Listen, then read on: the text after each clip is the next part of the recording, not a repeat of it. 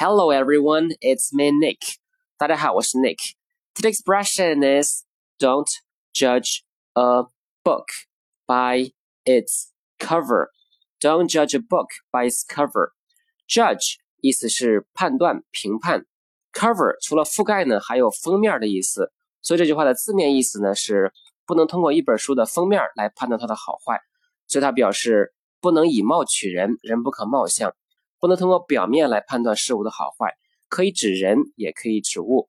来看例句，第一个，This machine may not be eye-catching, but don't judge a book by its cover. I promise you will be amazed after you see what it can do.